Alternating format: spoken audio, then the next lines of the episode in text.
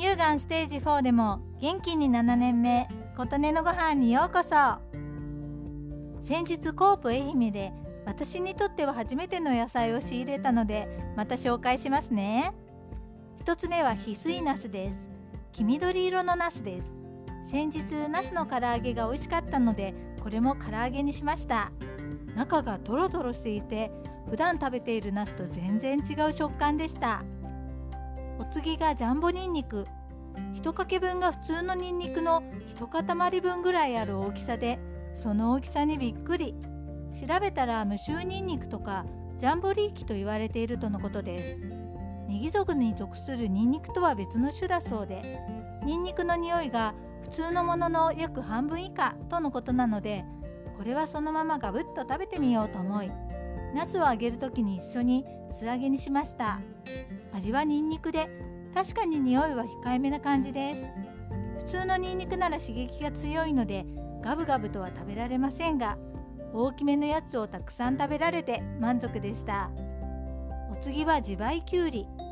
以前はつるが地面を這うように育てる自培きゅうりが多く栽培されていたとのこと。私は初めて見ましたがすごく太くて大きいです。その太くて大きいのが2本入って70円というお値段もリーズナブル。太いきゅうりは美味しくないという先入観からこれはしば漬けにしようと半分に切り種を取り薄切りに。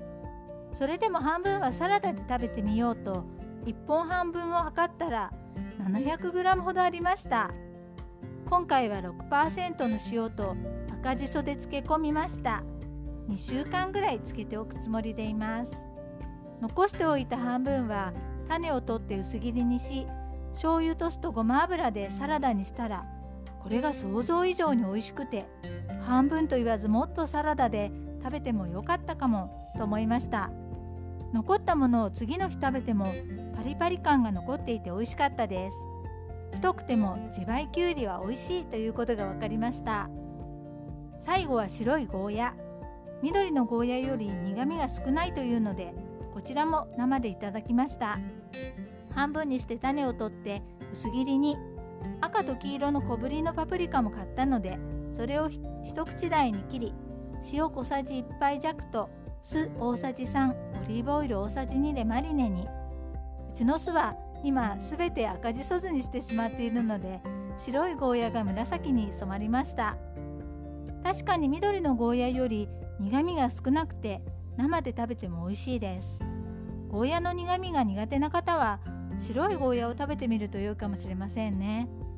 ということで今回は農家さん持ち込みコーナーで見つけた初めて食べた4つの野菜を紹介しました。こちらの農家さんたちがチャレンジャーなのか地域柄なのか珍しい野菜がお安く手に入るので嬉しい限りです。あなたの元気を祈っています。琴音のありがとうが届きますように。